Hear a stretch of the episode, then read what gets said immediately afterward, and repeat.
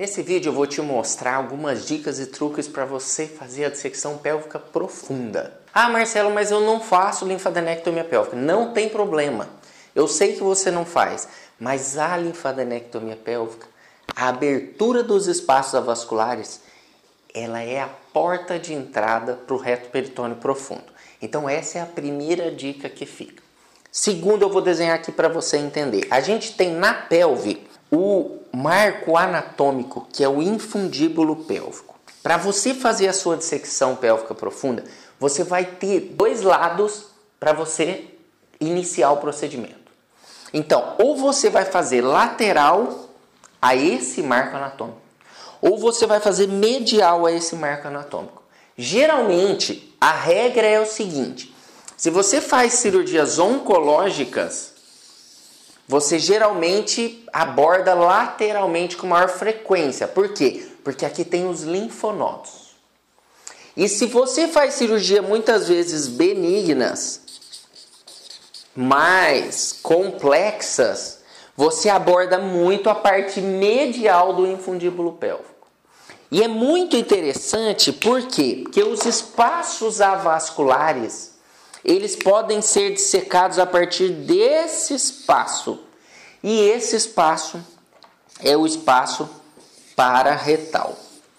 Então, você vai ter que entrar nesse espaço e toda vez que você for iniciar uma cirurgia pélvica complexa, a primeira coisa que você deve fazer é restaurar a anatomia.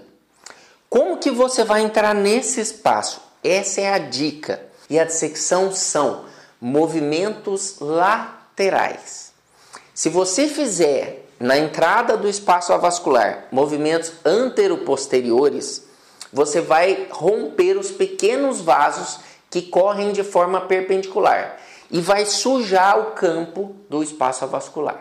Então a dica desse vídeo principal são os movimentos laterais cada vez mais profundo.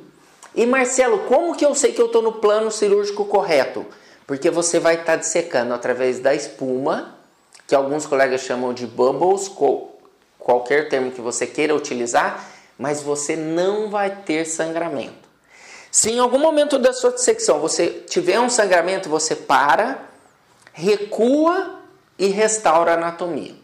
E quando você abrir o espaço, se você estiver fazendo uma cirurgia minimamente invasiva, o pneumoperitônio ele disseca o espaço para você a partir do momento em que você abre a espuma e daí facilita o seu caminho na dissecção. Certo, pessoal? É isso que eu queria deixar de mensagem aqui para vocês.